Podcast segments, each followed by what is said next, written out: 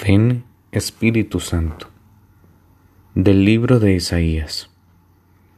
Yo soy el Señor y no hay otro, el que forma la luz y crea las tinieblas. Yo construyo la paz y creo la desgracia. Yo, el Señor, realizo todo esto. Cielos, destilen desde lo alto la justicia, las nubes las, la derramen se abra la tierra y brote la salvación, y con ella germine la justicia. Yo el Señor lo he creado. Así dice el Señor, creador del cielo. Él es Dios. Él modeló la tierra, la fabricó y la afianzó. No la creó vacía, sino que la formó habitable. Yo soy el Señor y no hay otro. No hay otro Dios fuera de mí. Yo soy un Dios justo y salvador y no hay ninguno más. Vuélvanse hacia mí para salvarlos, confines de la tierra, pues yo no soy Dios, pues yo soy Dios y no hay otro. Yo juro por mi nombre, de mi boca sale una sentencia, una palabra irrevocable. Ante mí se doblará toda rodilla, por mí jurará toda lengua.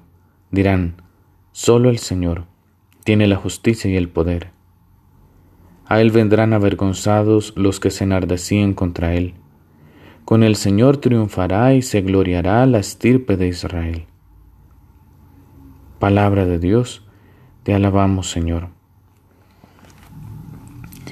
Este pasaje de Isaías es hermoso porque especialmente el Señor nos habla de su poder, de su fuerza creadora, de que si Él creó la tierra, si Él creó el cielo y todo cuanto existe, su orden, su fuerza, su poder, ¿cómo no va a poder salvarnos?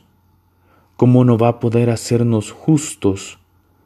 Por eso eh, el profeta, ¿no? Eh, dice, cielos destilen la justicia, que las nubes la derramen, que se abra la tierra y brote la salvación y con ella germine la justicia. Solo Dios nos puede hacer santos. Solo el Señor puede hacernos justos. Solo el Señor, con su fuerza y con su gracia, puede hacer de nosotros personas felices, hijos de Dios. Solo el Señor tiene la justicia y el poder, y por eso nos dice, vuélvanse hacia mí para salvarlos. Vuélvanse hacia mí para salvarlos. La misericordia y la salvación de Dios es para todos, pero solamente la aprovechan aquellos que de verdad se convierten a Dios.